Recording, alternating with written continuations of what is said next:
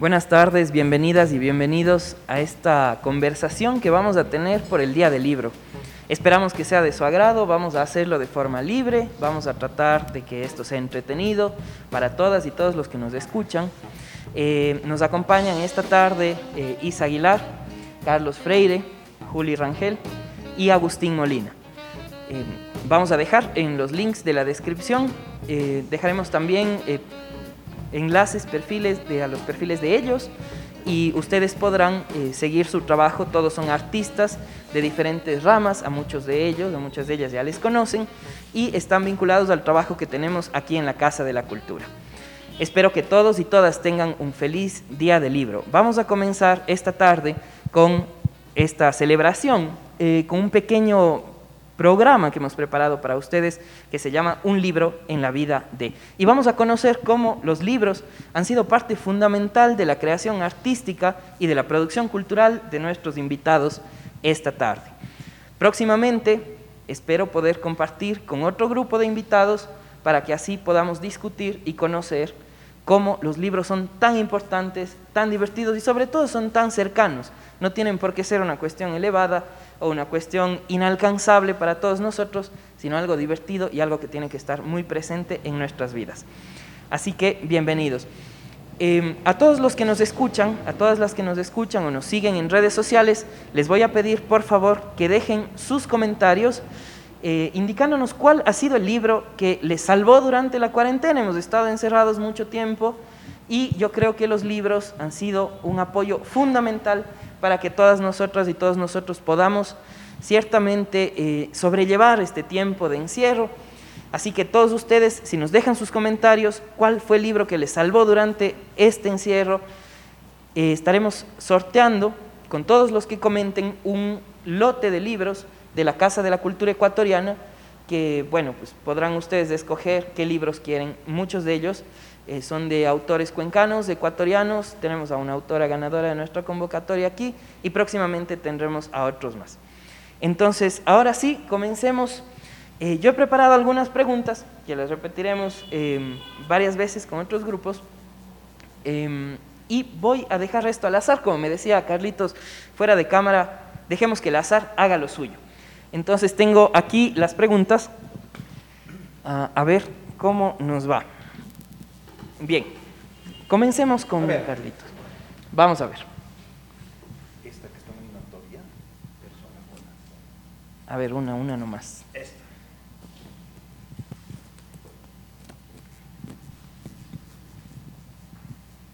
¿Cuál es tu lectura culposa? ¿Cuál es su lectura culposa? A ver, mi lectura culposa, por el hecho de que aún no termino la obra de leerla y asimilarla, es Ulises de Stefan Zweig, perdón, de James Joyce, ¿sí? Y de Stefan Zweig, Momentos Estelares de la Humanidad. El Ulises de Joyce, por obvia razón. De hecho, tengo un libro de cómo leer el Ulises y otro de cómo leer cómo leer el Ulises. Una obra sumamente compleja en su estructura, por la utilización del monólogo interior, por la falta de puntuación en algunos de los capítulos, y porque Zweig, al igual que Thomas Mann con su montaña mágica, son símbolos de ese expresionismo alemán muy complejo. Eh, entonces, podríamos decir que ese libro, cuando lo veo en la biblioteca, me llama la atención porque aún no lo acabo de leer. Espero algún rato, ojalá. Ojalá. El, el Ulises de James Joyce es uno de los clásicos, recontra clásicos que tenemos que creo que todos aproximarnos por lo menos a alguna de sus, alguna de sus partes, ¿no? Creo que es muy interesante. Y claro, la montaña mágica, si ustedes van a una librería y ven un libro gordísimo, probablemente sea la montaña mágica. Pero, sin embargo, es muy interesante poder aproximarnos a esa literatura de ese momento histórico, súper, súper importante. Eh, ¿Alguno de ustedes tiene una lectura culposa? Juli, tu lectura culposa. Actualmente no, pero cuando era adolescente, Verónica decide morir, de Paulo Coelho. Me encantaba, me encantaba y después como que al séptimo libro de Paulo Coelho me di cuenta de que no. La culpa sobrevino. sí. Lo mío fue más terrible porque ni siquiera terminé los de Coelho. Entonces, doble culpa. Entonces es doble culpa, una por Sí. no terminar y otra por y uno, haber por, comenzado. uno, uno por haber empezado y otro por no terminar. O sea, fue terrible eso. Solo faltas vos, dice. Ah, yo no tengo lecturas culposas. No me arrepiento de nada. No, no, no, creo que, creo que tanto en la literatura como en la música no, no hay que sentirse culpable por leer ni escuchar nada, no. Claro, o sea, igual en las lecturas de pronto es más fácil controlar que entra a tu cerebro más que la música de pronto, porque la música, no estás a salvo de la música mediáticamente, en las lecturas puedes tener un poco un control más de lo que quieres acceder, ¿no? Creo, por ahí tienes un filtro medio importante, la decisión como tal. Usted como musicólogo, ¿qué dice? Pensaría, Bueno, yo creería que también en el ámbito de la melomanía tengo una culpa con los dodecafonistas y serialistas, como Arnold Schoenberg, Alban Berg, Anton von Webern, a los cuales todavía no acabo tampoco de escucharlos entendiendo lo que hacen. Pero su culpa es más bien por no acabar. Claro. Es eso. Bien.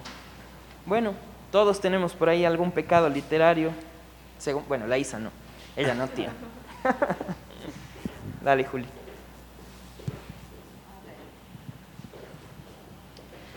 ¿Qué libro has dejado a medio leer y por qué? A ver. Bueno, Aparte del que ya dijiste. ah, ¿cuál? ¿Paulo Coelho? Sí. Sí, no, ah, ese no, fue. pero ese no dejaste a medio. No, el no. séptimo.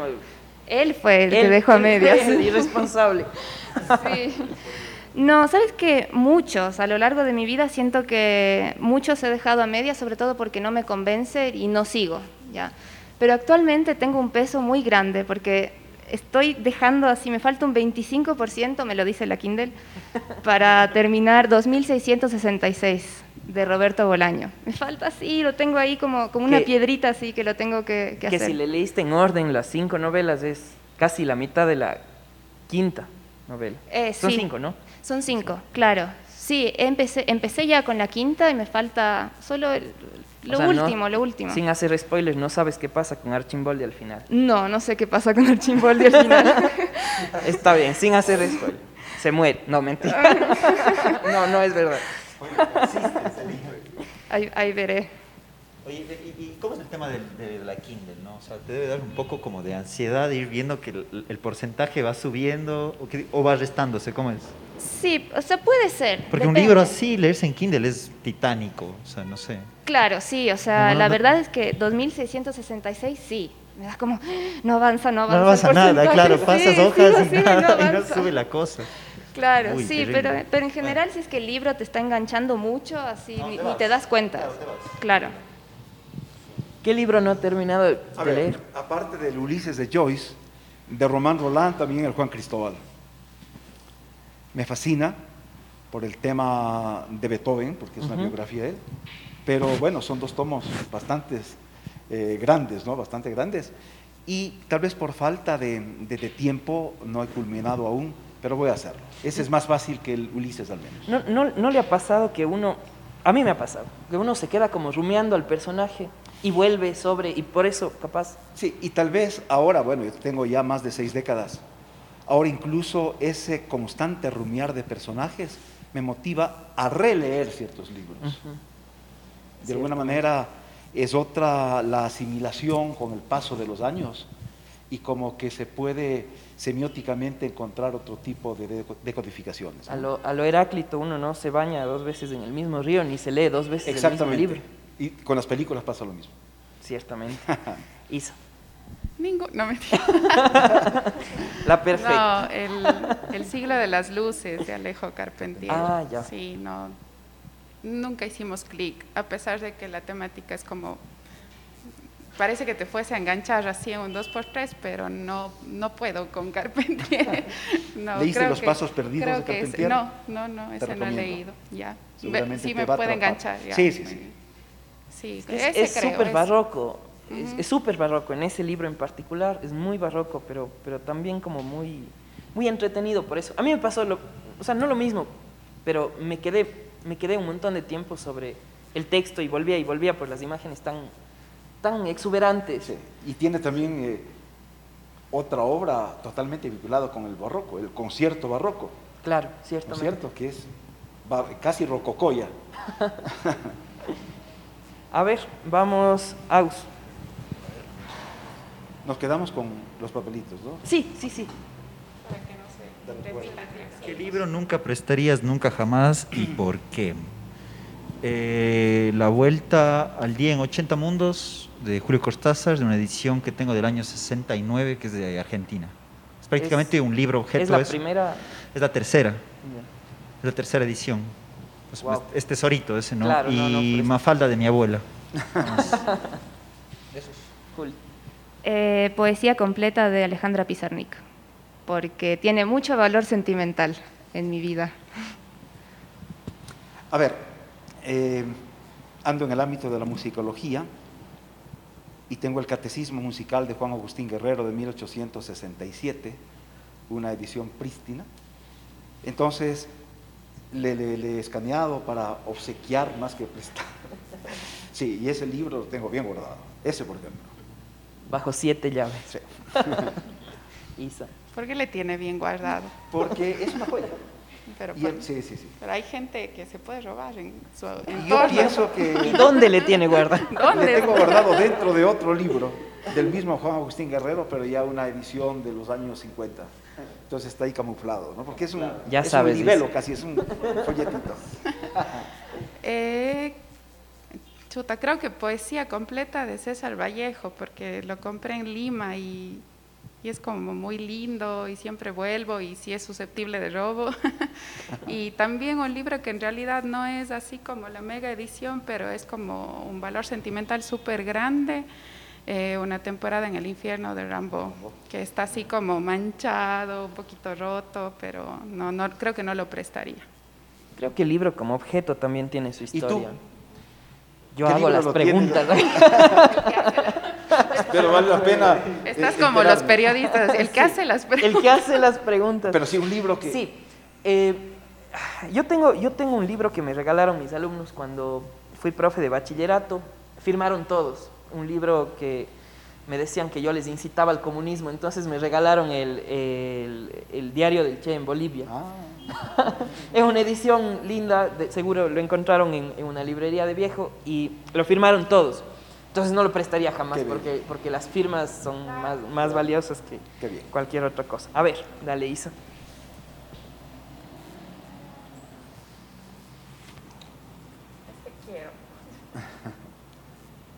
Está guiñando.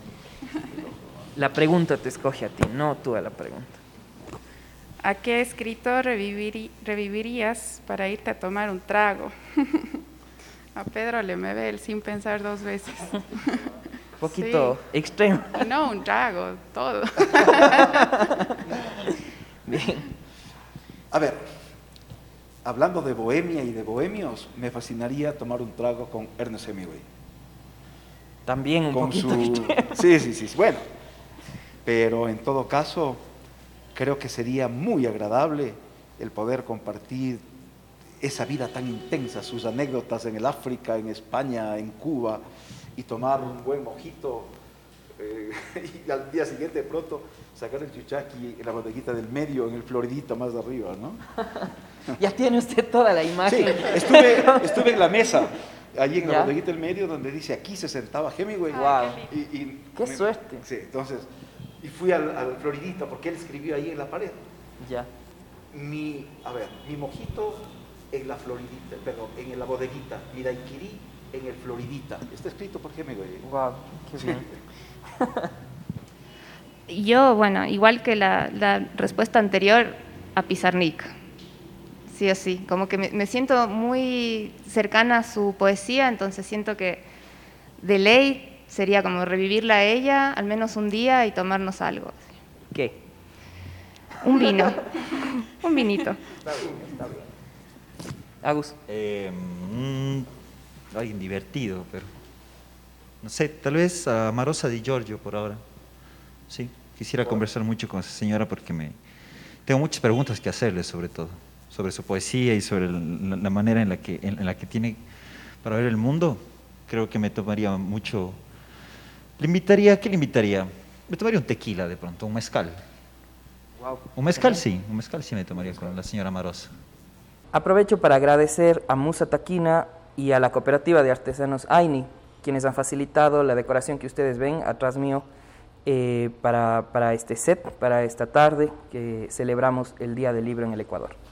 Bien, vamos a una, a una segunda ronda, vamos a ver cómo, Segunda vuelta. cómo nos va con una segunda vuelta. Vamos ahora por aquí. A ver. Uy. El, el azar, el azar nos dice cosas. Perdón, Ahí va. no tengo más. Ya. Ya.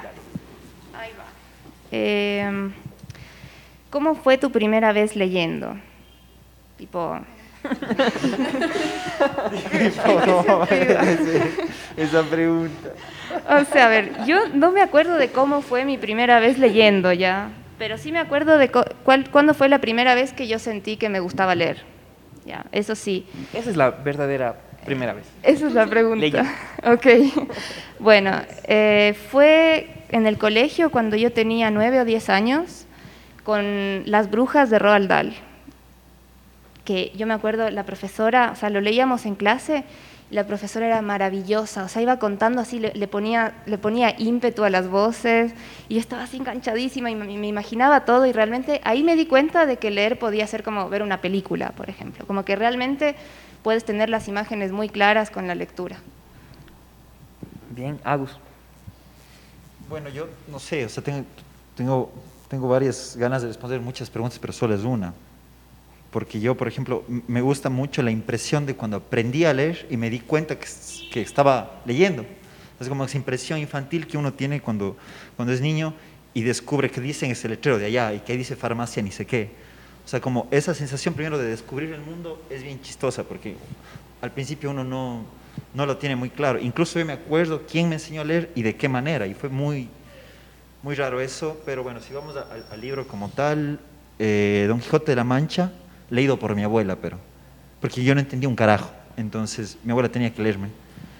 Y ella se mataba de risa con la escena del, molino de viento, ¿no? que le vuela la, la quijada a Don Quijote y nada más se reía muchísimo. Ella no le metía tanto ímpetu como tu profe, y también bueno, hay una profe así, pero ella, o sea, tuvo, tuvo un- un- o sea, como que se dejó llevar tanto que lloró de la risa, y yo nunca había entendido cómo un libro puede darle tal emoción a una persona. Eso siempre me, me llamó mucho eh, la atención, digamos. Por ahí sería. Qué, qué bacán, ¿no? Es, es como dos encuentros. El primero, descubrir como el mundo de los significados, Del lenguaje, por un lado, claro. el mundo del lenguaje escrito, pero por otro lado también acercarte al libro por primera vez, que está como, se me ocurre pensar que está vinculado a una serie de emociones y tal. Y yo recuerdo un libro verde que para ese tiempo de mi vida era gigantesco y gordísimo, y en realidad ahora que le miro es un libro chiquito, pero se llamaba El Pequeño Olor. Ni siquiera me acuerdo de quién era, pero eh, esa fue mi, mi primera, mi primera lectura. A ver, yo vivía con mis abuelos y mi madre que se había divorciado de mi padre. Y mi abuelo tuvo una librería y una radiodifusora. Yo tuve esa suerte desde niño de estar rodeado de libros, mi madre poeta, escritora, y de discos, la radio. Y este abuelo mío me enseñó a leer antes de ir a la escuela. Como teníamos tantos libros, bueno, ya no estaban organizados como en una librería, yo soy de Ambato, y en 1949 el terremoto había destruido una casa de él y entre otras cosas la librería, pero tenía tantos libros. Y recuerdo que él me enseñó a leer con un libro de Juana de Ibarburú, la escritora uruguaya Juana de América, que se llama Chico Carlo. Y ya que hablas del Quijote, para mí era increíble escuchar los discos, unos discos inmensos eh, de 78 revoluciones para un tornamesas que venían de la BBC de Londres, con, con novelas, con eh, noticias europeas eh, también de Radio Netherland. Entonces yo escuché, tal vez a mis cuatro años, el Quijote, pero en disco, y con, con toda la, la cuestión del radioteatro, ¿no? Entonces, para mí el Quijote es igual fascinante, pero el primer libro que, lo, que leí realmente con la ayuda de mi abuelo fue Chico Carlo de Juana de Ibarburú. ¿Mm? Wow. O sea, usted entró al mundo de la lectura a través del podcast prácticamente. Más o menos. sí, sí, sí. No era algo que yo había escogido, me parece más bien que, que los libros me escogieron, ¿no? porque desde que me acuerdo estaba rodeado de, de publicaciones y cosas, cosas curiosas, hasta ahora tengo, algún rato Wow. te invi- les invitaré. tengo esos libros y las revistas de 1957, 58, porque tenía la ilusión de que mis descendientes, tengo dos hijas y cuatro nietos, eh, disfrutaran. Pero, por ejemplo, a mis nietos no les interesa para nada. Tengo revistas del Peneca, eh, revistas Tricolor, Ecran, con unas ilustraciones bellísimas, pero todo es lo, lo, lo digital, lo virtual, entonces creo que eso va a quedar Aproveche para alguna para- donación, alguna biblioteca o alguna cosa. porque- No, no, aproveche para mandarles un mensaje a sus nietos, por Sí. favor.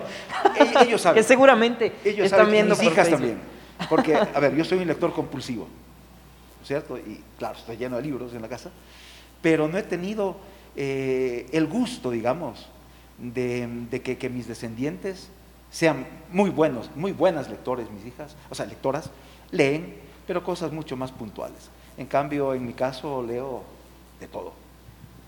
Y releo, como te decía ahora, estoy releyendo cosas. Isa. Eh, bueno, yo no, nunca tuve así como la suerte, de hecho me da así como mucha envidia cuando escucho que han tenido profes así muy eh, lectoras o abuelitas así que les leían porque yo no tuve nada. Eso eh, me tocó creo que acercarme sola prácticamente, ¿no? Pero em, llegó alguna vez una, profesora que era distinta a todas. Eh, tampoco era así como wow, así, pero ay, ojalá no sepa quién es. Pero siempre me acuerdo de ella porque ella nos hizo leer Guasipungo, que en realidad fue a una edad como muy temprana, lo que hablábamos hace un momento, y yo no entendía mucho, pero ese libro tiene mucha imagen visual, entonces vos empiezas a desarrollar mucho tus sentidos. Y, y yo me acuerdo que a mí me parecía tan fuerte, yo lo leí tipo, ¿qué sería? 13, 14.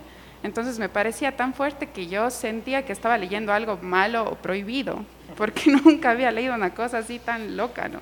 Tan cruda. Y me acuerdo que, claro, había que hacer el típico resumen y tal, y yo bajaba de, de la casa en la que vivía en ese entonces, bajaba a la sala y leía escondida de mi mami, porque en serio sentía que estaba leyendo algo que no estaba bien. Entonces ahí me di cuenta que, que en realidad era el, libro que me estaba atrapando, a pesar de que no es de mis libros favoritos, pero, pero tengo esas imágenes tan duras, digamos, tan fuertes, y en la que empiezas como que a tratar, ¿no? A entender, a tratar de entender muchas cosas. eh, y sí, pues empiezas a entender también un poco la crudeza del país en el que vives, un poco. Entonces, eh, sí, yo creo que, que- que ese libro fue el que, el que me enganchó para seguir leyendo. Vamos con otro. Agus. por favor. ¿Papel o pantalla? Chuta, si, si estoy con plata, papel. Si estoy chido, pantalla. O sea, claro, el, el PDF tiene mucho esta democratización, ¿no? De, que puedes encontrar varios libros que en tu vida vas a llegar a leer si es que no es en, PDF, o sea, no hay de otro, ¿no? Entonces, creo que tienen este tipo de, de ventajas, pero el papel siempre, o sea, si tengo el- la oportunidad de poder elegir, siempre adquirir un libro va a ser en papel. Si, si no tengo de otra, ser en pantalla. Bueno, en mi caso, papel y Kindle.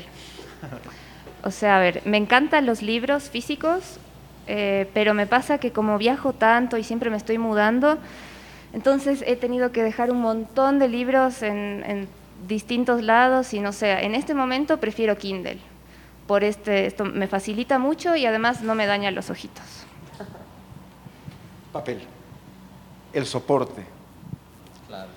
Realmente, bueno, pues vengo de una generación en la cual la magia de tener, ¿no es cierto?, la obra, sentirla, palparla, igual que los discos.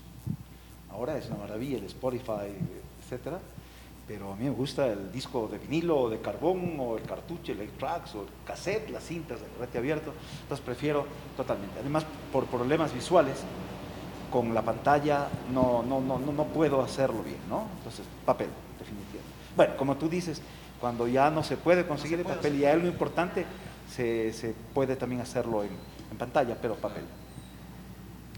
Sí, Team Papel también. Pero bueno, ya cuando toca el PDF toca también. ¿Vos crees que alguien escoja PDF? O sea, que alguien escoja así, yo prefiero mil veces pantalla. ¿Habrá un lector de esos? Yo creo que sí. ¿Sí? O sea, yo Sí. creo que sí, pero no, no, sé, no sé si lector de libros. Es que, es que Claro, esta, de esta libros, pregunta sí, es como... cosa. O sea, a ver, a los que nos ven y a ustedes, preguntas son capciosas para poder ir resolviendo Charlando. y discutiendo cosas. Claro. Es que no siempre vas a leer literatura y no siempre vas a leer libros. O sea, si te pones a hacer un balance en qué lees más, capaz lees mucho más en pantalla que en papel, aunque no lo quieras. obvio, Porque un sistema de comunicación actual te impone eso. Pero, pero tú también tienes razón, o sea, yo tengo que moverme un montón, no, no te puedes cargar la biblioteca entera, porque, y te mueres de pena, pero no te puedes cargar la biblioteca entera. Y, y- y otra cosa, lo que vos decías también, ah, es súper importante, ¿qué pasa con la democratización del libro? O sea, este es un problema que, que, bueno, no lo vamos a discutir ahorita, pero sí quisiera que lo digamos y eh, ¿qué, qué pasa con el libro en el Ecuador? ¿Qué pasa con el libro en un país eh, donde un libro cuesta 25 dólares y el salario básico no, no te da? O sea, entonces, sí, claro, y si, y si toca conseguir en PDF, bueno, es, creo que es una discusión importante que está bien plantearla y está bien que se vaya a, a las autoridades, autoridades que nos escuchan. Autoridades competentes. atender. Autoridades competentes tomen cartas en el asunto. Eh, bien, a ver, ¿cómo, cómo íbamos, Isa?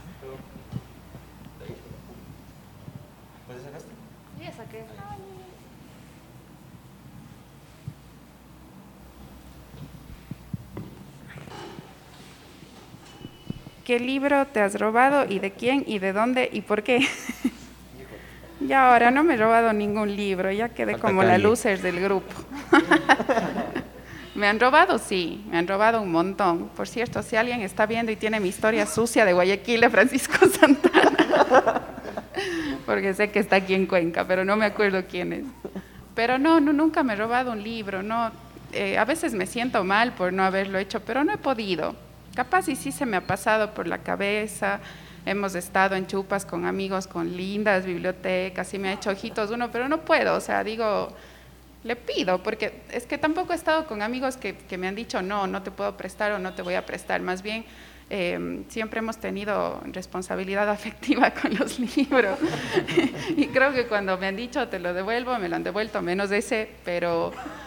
Pero el resto sí, o sea, siempre ha sido o, o intercambio o igual eh, cuando me los prestan los cuido un montón, más, más que si fuesen míos y, y los devuelvo. O sea, no, no he tenido la necesidad, pero, pero no descarto. Capaz un día.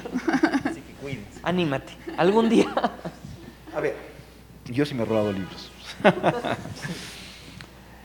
Mi padrastro es un gran lector y muy selectivo. Y cuando yo conocí a Stefan Zweig fue a través de él y me fascinó un libro llamado Amok. Y claro, me lo llevé. Y también a mi madre le robé un libro regalado por su esposo, por mi padrastro, de Matilde Urrutia, que se llama Mi vida, Mi vida junto a Pablo Neruda, que también me lo robaron. 100 años de perdón para esa persona. Y en otros casos no he devuelto, especialmente un libro de Germán Gese, El juego de Avalorios, que lo anduve buscando mucho tiempo y le pedí prestado a un amigo que seguramente verá el programa y hemos hablado ya al respecto. Después yo le regalé, él es médico, le regalé un libro del siglo XIX de Charcot, de medicina. y Para quedamos compensar. sí. Pero sí, eh, esos dos libros de Zweig, de Urrutia, y el de Germán Gese. Muy bien. Sí, Quedaron tablas. Bueno, confesión. A ver, yo literalmente me robé, pero devolví al día siguiente, el túnel de sábado de la biblioteca de mi colegio. Como nadie estaba parando bola, yo quería leer un libro y no me acuerdo qué se necesitaba para, para poder sacar el libro, yo no lo tenía, eso que se necesitaba que no me acuerdo qué es. Entonces yo dije, pucha, ya nada, así ya me choreo, le leí en una tarde y al día siguiente devolvía. Bueno, no fue robo, ¿no? Fue un, un robo Bien honesto, decente. Y transitorio. Robo digno. Transitorio, sí. Claro, yo en mi defensa no podría decir lo mismo, una, una blanquita, no sé si sabes cuál es. Que tiene, es, es como gris con colores Sí, es gris con colores. Sí, de la sí, colección Premios Nobel, no sé si sacó de El Universo, creo. Creo que sacó el universo. Ahí me saqué El tambor de hojalata Glass. y Opiniones de un payaso de Heinrich Boll. Veo. Y alguno más de premios Nobel, que no me acuerdo. Pensé que eran como tres, me acuerdo. A mi abuela también saqueada la mano. Saqueada, o sea, saqueada, saqueada. Después de que te leyó el Quijote con tanta pasión, No, es que ella, hiciste ente- ella eso. entendió lo que creó, Carlos. Ella sabía que había creado un monstruo. Y un poco la cleptomanía tiene que ver un poco con, con- con esto de, de- de cuando uno lee ya sin sentido, Carlos, y, y empieza a apilar libros y solo quiere tener más y más y más. Como el manolito, más o menos, de, de la Mafalda mismo. Pero no, o sea, solo a mi abuela y a, y a Setfi, esos tres libros, Setfi, discúlpenme también. ustedes también crearon ese monstruo, así que eso, de lo que me acuerdo por ahora. Muy bien. Vamos con la última de esta ronda. No, no, no es el doblez más eficiente. A ver, ¿con qué autor nunca irías de farra? ¡Wow! Con algunos. Con algunos. Pero, por ejemplo, no me gustaría irme de farra con el autor de la interpretación de los sueños, con Sigmund Freud, por ejemplo. Para tener que estar ahí en el psicoanálisis y estar por ejemplo, no, no, no. Y otros, tal vez, con Juan Montalvo. No podría bailar. No, muy enciclopedista, capaz que tendríamos que estar con el diccionario o con la enciclopedia al lado, para qué sé yo, ¿no? No sé, se me ocurre. Yo eh, con Bukowski. De ninguna manera. Eso no ¿Tú te vienes del viene mundo bien. del teatro? ¿Perdón? ¿Tú vienes del mundo del teatro, del cine? ¿De qué? Sí, sí, sí, sí, del teatro y del cine. Sí. Y no, no, no, no, o sea, no. Qué, qué pesado. sí. Isa. Yo por un momento también pensé en él, pero mm, yo creo que no me iría de farra con algunos autores ecuatorianos. Eh, creo que debía especificar que eran autores muertos para no herir ningún tipo de sensibilidad. También, están También muertos, están muertos. algunos. Es- están muertos para mí. ¿Están muertos para ti? Muy bien, Agus.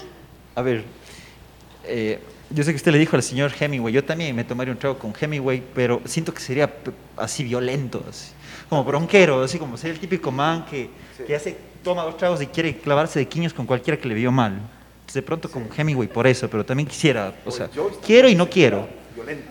quiero y no quiero, así. Un Hemingway, sí, por peleón. Por peleón. Se pone Pe- se, bravo. se perdió, se perdió de irse de farra por peleón. Bien, vamos con una, con una última ronda. A ver si. A ver, ¿cómo, cómo estábamos? Isa, vamos por acá. Comencemos ahora. por ti. Ah, ya pensé. Bueno, mamá está muerta. No se muere todavía. Qué hermoso. Justo iba a decir. La mejor pregunta. ¿A qué autor le metieras un puñete en la cara y por qué? Justo iba a decir A con él. de nuevo. Justo iba a decir con él, no me iría de chupa, pero tenía que estar muerto. Pero, Pero ya que está vivo. pero ya que está vivo y tendría la oportunidad a Vargas Llosa. No uno, sino dos. O sea, sí. Definitivamente. No, va- no vamos a ahondar en Sí, sí, en no, ese o sea, es un escritor maravilloso, pero hay que pegarle algún día. Ah, para igualarle el ojo al, al del Gabo también. Del Gabo, ¿no? ¿no? Claro, para hacerle justicia al Gabo. Muy bien. Sí. Carlitos. A ver. A Friedrich Nietzsche, de así hablaba Zaratustra. No solo por, bueno, por toda la onda del superhombre y del humano demasiado humano, sino también por haberse rayado antes de tiempo, ¿no? O sea, no haber sido más coherente y manejado su propuesta, ¿no? Y de pronto, eh, sí, me- pienso que podría ser Por darme el gusto de pegar. Sí, Para despabilarle. para despabilar. Y para ver si se cura. Antes de que se ponga a hablar con el caballo aquel de la carreta, ¿no? Juli. Yo a Henry Miller, otro pesado. Qué bestia. Sí, porque es, no sé, me parece demasiado misógino. Demasiado misógino. Se merece el golpecito. Golpecito. Sí. Como el pesote, ¿no? Puñetito. Y a la Anaís, a su compañera. Ah, ¿A Anaís Nin era? Ajá. Bueno, sabes que yo no la he leído mucho, pero también... Eran no la pareja, ¿no? Sí. Por si acaso. Pero por si acaso se le ocurre. No, no, a ella, a ella le doy un que Ella abrazo. le defiende a él, ¿no? No, a ella le doy ama un abracito, sí. Oye, yo pues, no es que sea autor, pero sí quisiera pegarle a mi tocayo. O sea, tiene que ser autor. El- al Agustín Laje, de pronto, se mete a escribir huevadas. Disculpa, ¿a quién? A Agustín Laje. Es un autor, no sé, no es autor, pero escribe, es- tiene libros. Sí, es Sí, autor. es autor a la larga, sí. pues. Sí. Bien. Ah, vamos con otra más. Agus.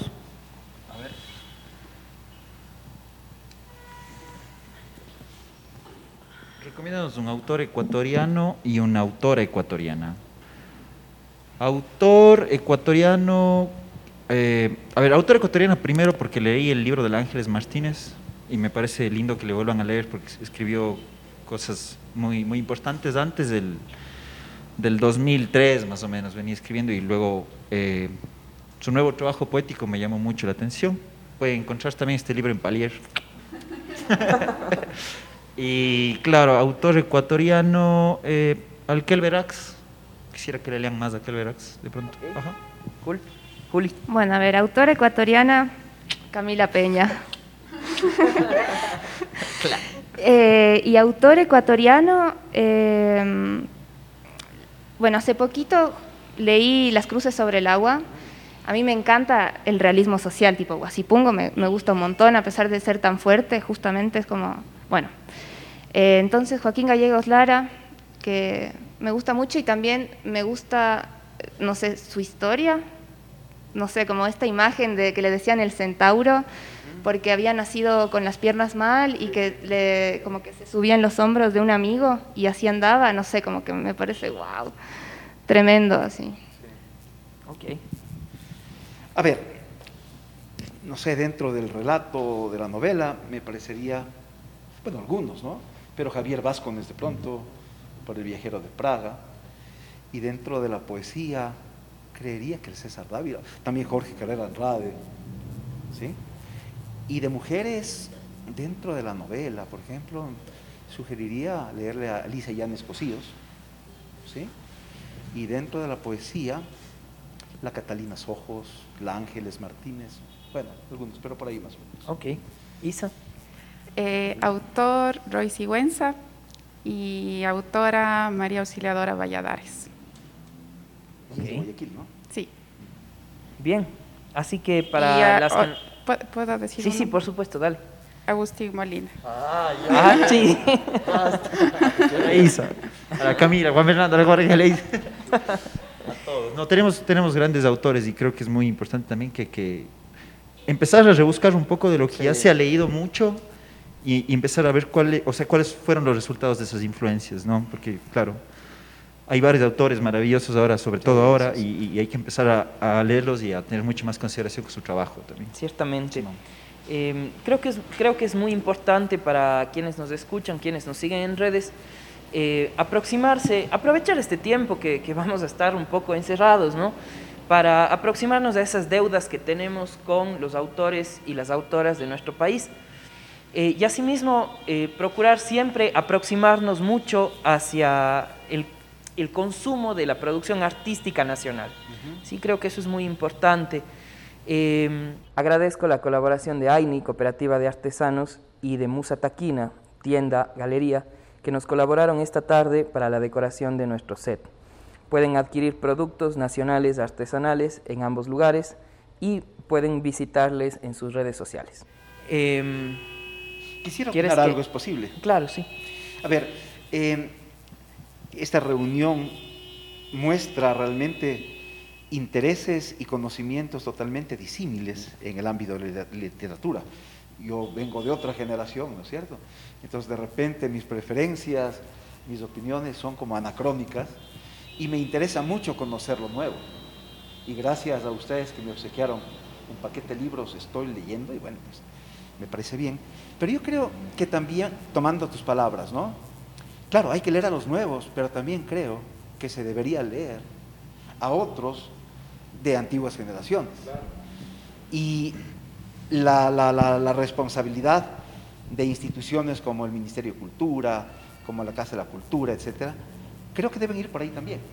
O sea, permitir que haya una confluencia de quienes venimos de generaciones anteriores. Por ejemplo, hablamos de la Casa de la Cultura, y para mí la Casa de la Cultura, a la cual yo ingresé en 1987, es totalmente diferente a la actual, ¿no es cierto? Y los miembros como que nos hemos ido un poco alejando porque ya no se nos ha dado importancia, bueno, no, tanto así, pero por ejemplo antes teníamos, eh, tuve el gusto de ser presidente de la Casa de Cultura y manejábamos colecciones como Cuadernos para el Pueblo, El Guacamay y la Serpiente, etcétera, que sustentaban también un corpus teórico, estético, semiótico de, de otra época, ¿no? Entonces yo creo que nosotros debemos modernizarnos, volcar nuestra mirada también a lo antiguo, a, lo nuevo, perdón, y viceversa, ¿no? Porque para mí es maravilloso escucharlas. Y bueno, y ustedes son eh, escritores, tú eres... Eh, no, yo soy vestuarista y artista visual. Ya ver. Entonces, qué lindo este diálogo, porque justamente nos permite enriquecernos mutuamente, ¿no? Yo te agradezco mucho por la invitación. No, muchas gracias a todos ustedes por asistir. Más bien, más bien la intención ha sido justamente generar este tipo de, este tipo de conversaciones y sobre todo las personas que, que nos están siguiendo en redes, que sepan que el libro y la cultura y el quehacer cultural o artístico no es algo distante de, de una risa y de un, y de un conversar sobre cualquier cosa, ¿no? Eh, que, es, que es importante enriquecernos con lo que leemos y que solamente puede aportar, no hay pérdida de ninguna manera al aproximarnos a un libro, sobre todo hoy que celebramos el Día del Libro, eh, que valga la oportunidad para, para, recordar a las personas que los libros están a disposición, lastimosamente no como quisiéramos en nuestro país, pero ojalá la situación mejore con el tiempo y ojalá las nuevas tecnologías, tal como decía el Agustín, nos permitan acceder a justamente el libro, el libro en sus múltiples formatos y de las múltiples formas eh, a las que podamos llegar, ¿no? Uno que no, uno que no esté complicado eso. Dice, wow, si pudieras estar románticamente con un personaje del libro, ¿cuál sería y por qué? No creo que sería solo uno. Por ejemplo, a mí me fascina un personaje, Madame Bovary de Flaubert, por el tema del siglo XIX, de ese París, ¿no es cierto? De toda esa lucha de la mujer por sus derechos. Pero también me fascina el personaje de la maga de Cortázar en Rayuela, por ejemplo. O de Milagros la Bella eh, en Cien años de soledad. Entonces, ah, también de, la, ¿cómo se llama esta obra? El escarabajo de lápiz lazuli de Manuel Mujica Lainez. Me fascina el personaje primero, esta duquesa que está por el mar Egeo, en un viaje, bueno, eh, haciendo turismo, ¿no? Y, tratándose bien en un yate con una buena champaña y caviar, etc. O sea, como que... Bueno, con esos aderezos. Sí, ¿no? Entonces, Cualquier romance. Sí, me parece que, que, debería, de acuerdo a las circunstancias. Sí. Bien. Isa. Eh, chuta, a ver, capaz... Eh, bueno, capaz no me pararía ni bola, pero eh, yo creo que con Carlos de Tengo Miedo Torero, capaz, no sé, por... Siempre me han gustado mucho los hombres que hablan de política. Hoy es de Pedro Lemebel igual. ¿no? Sí. entonces eh, sí, creería que con él y también con, con el tema de la, de la revolución comulgo mucho, claro, de esa revolución, la que está así explícita ahí en ese libro. Eh, sí, creo Disculpa, que ¿qué libro es? Eh, Tengo miedo torero de Lemebel, de Pedro Lemebel. Es una- la única novela que él tiene, es muy, muy Un gusto de bonito. leerlo, Voy a tenerlo en cuenta. Ahí anótelo. Para, para los que nos siguen, pues ya pueden anotarse uno más a su, Uno a su más. lista de pendientes. Agus. Eh, yo creo que con Holly Golightly, de Desayuno en Tiffany's. Siempre me llamó la atención esa mujer porque era muy audaz. Y eso era lo que más me llama la atención, digamos, cuando me fijo en alguien. Y siempre me, me pareció muy divertido las conversaciones. Gustos caros los tuyos. Y justo tenía, o sea, ella tiene grandes conversaciones con el protagonista que no recuerdo cómo se llamaba. Es un libro que leí hace mucho y que releí las primeras páginas recién. y me di cuenta lo mucho que me gustaba esa mujer. Entonces, es Goñi. Y se la No ha sido amor a primera vista, ¿no? La primera lectura. Juli. No sé. Creo que no, con nadie, con ninguno. no sé, es que de verdad que lo, lo pienso y lo pienso y no. Y ahora que la Isa dijo eh, si estuviera con, al- con al- o sea, esta cosa de la revolución, como que la atrae, me acordé de La Casa de los Espíritus de Isabel Allende. La última generación, la, la chica esta que iba a, creo que a protestar en contra de la dictadura o algo así, bueno, creo que estaría con ella, pero ni siquiera estoy segura. Creo que en verdad no, no quisieran nada con nadie, así. ningún, ningún personaje. Salud, salud emocional e higiene emocional ante todo.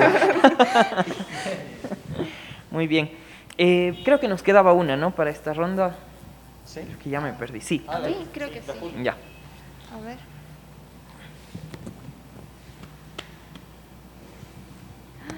Pucha, ¿cuál es el lugar más extraño en el que has leído un libro? No sé, po- podemos pasar a que Ok, respondan. Isa, esa, esa risa.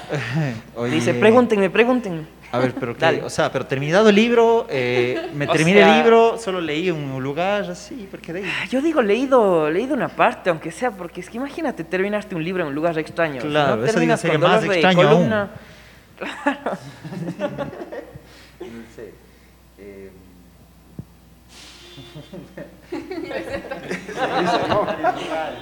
Seguramente no vas a decir. Verás, un- lugar full extraño donde yo eh, eh, leí fue en clases de física.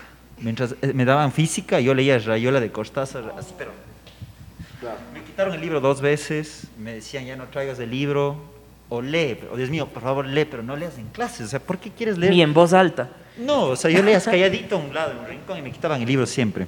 O sea, me decían, "Ona, lee, pero no leas ahí, porque, o sea, obviamente no me interesaba nada la clase. Se entendía de ahí mis deficiencias, ¿no? Para la física, pero, bueno, no sé, por ahí viene, pero hay varios lugares bien extraños. ¿No es cierto, Isa? A ver, Isa. Ejemplos. No sé, creo que es que es una pregunta muy chistosa. Es como la que decía cómo fue la primera vez que leíste. También eso de lugar extraño es como, no sé, pues, o sea, ¿quién no ha leído un libro post-sexo? Ya no se haga, ¿no? Pre, ¿no? post, durante. No, pues post, ¿qué vas a estar durante? O sea, no, me- no, capaz y sí hay algún algún cirquero ahí que lo haga. Claro, sí, me parece como, como súper bonito eso.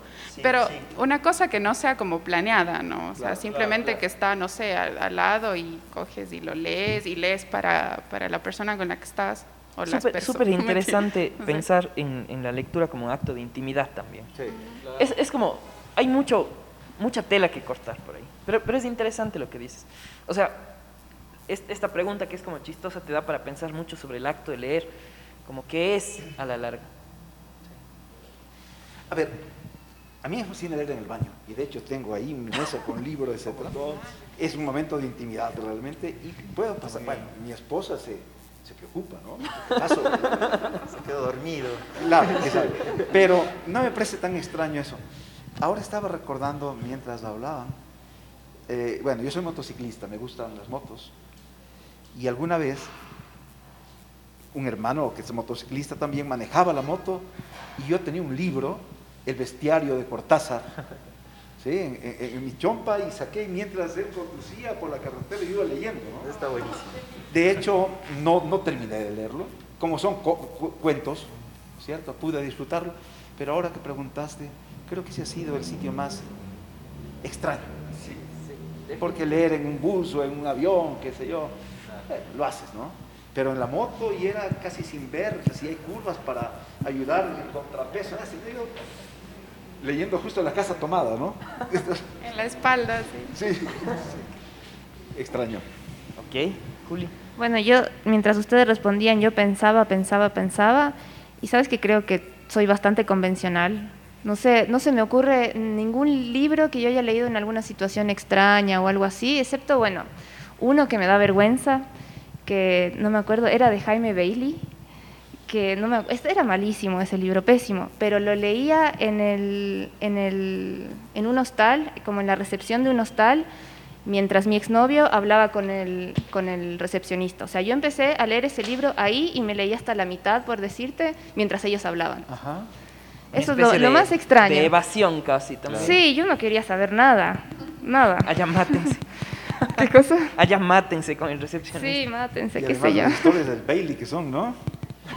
¿Qué cosa? Las historias del Bailey, pues eh, la mujer de mi hermano, no se lo digas a nadie, etcétera. Claro, ay, esa, no, no, creo que tal vez era no se lo digas a nadie, pero Sí. tengo entendido que ese es bueno, así que creo que mm, este no, no Ah, era debe ese, era, era malo, Era la verdad, Son muy historias malo. sórdidas, ¿no? Medias. Sí. Ok, creo que, creo que hemos conversado alrededor de una hora, ha sido una conversación súper amena, les agradezco muchísimo a todas, a todos los que están siguiéndonos en Facebook y también les agradezco a nuestras invitadas, a nuestros invitados, qué gusto haber podido compartir esta tarde por el Día del Libro. Eh, pronto nos veremos con otras personas y, y nada, bienvenidos, bienvenidas nuevamente a este espacio que es de todos y todas los que nos están siguiendo en redes. Hacemos una ultimita de... Sí. de Sí, sí. para el estribo, a ver, esta, corto corto esta esta saco yo. esta Uno se queda con ganas de seguir. Esta saca vos y, y responde vos también. Ay, no. chuta. Claro, pues ya estás ya en contra del protocolo. Ay, Dios mío, esto, ok.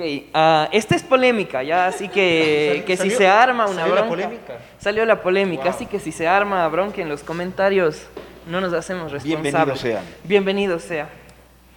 ¿Qué libro le regalarías al presidente? Híjole, a ver. A ver, vamos.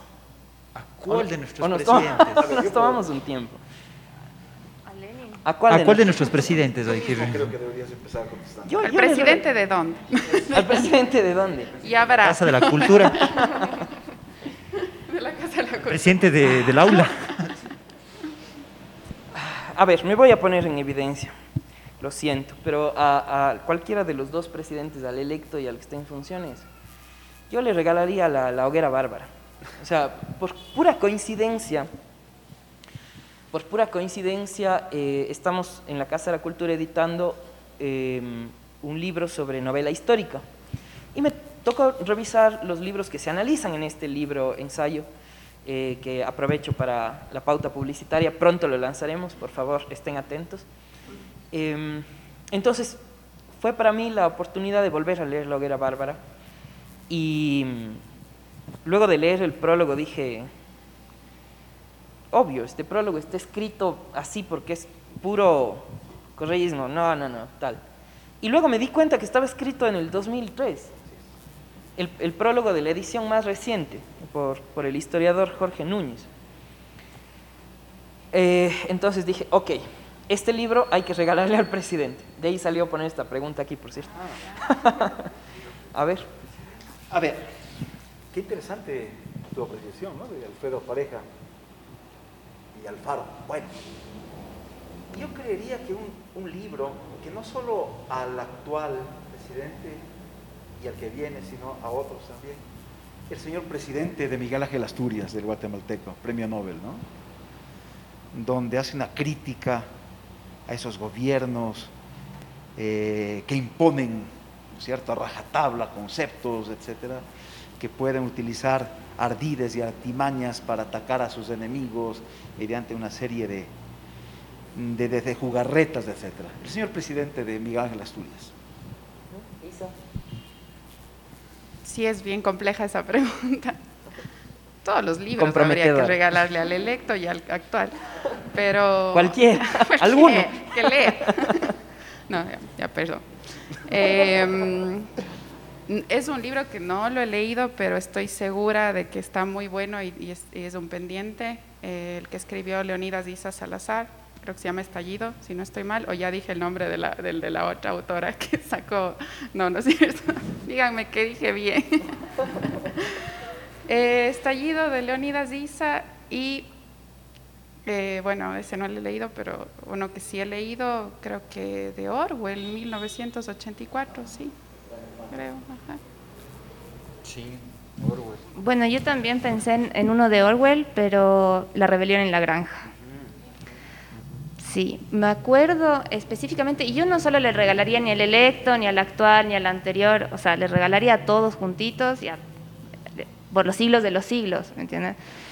Porque hay una parte que yo me acuerdo, lo leí hace bastante tiempo ya, pero me acuerdo que había una parte en la que yo pensaba, wow, esto es lo que hacen los gobiernos, como hacerte sentir que estás mejor que antes y aprovecharse de eso todo el tiempo, como ya, pero al menos no estamos con este presidente, bueno, pero al menos no estamos con este presidente, todos, todos hacen eso. Y ahí el, el abuso y la cosa. Chuta, mm, yo pensaría que sería lindo que lean siempre que suban al poder Boletín y Elegía de las Mitas de César Dávila Andrade, sería precioso. Eh, las cruces sobre el agua también, Sí. necesario, un presidente. Sepa esa carta al padre de Franz Kafka. Creo que por ahí me quedo hoy. Eso sí. Ok. Muchas gracias y con esto cerramos. Muchas gracias y feliz día del libro para todos y todas.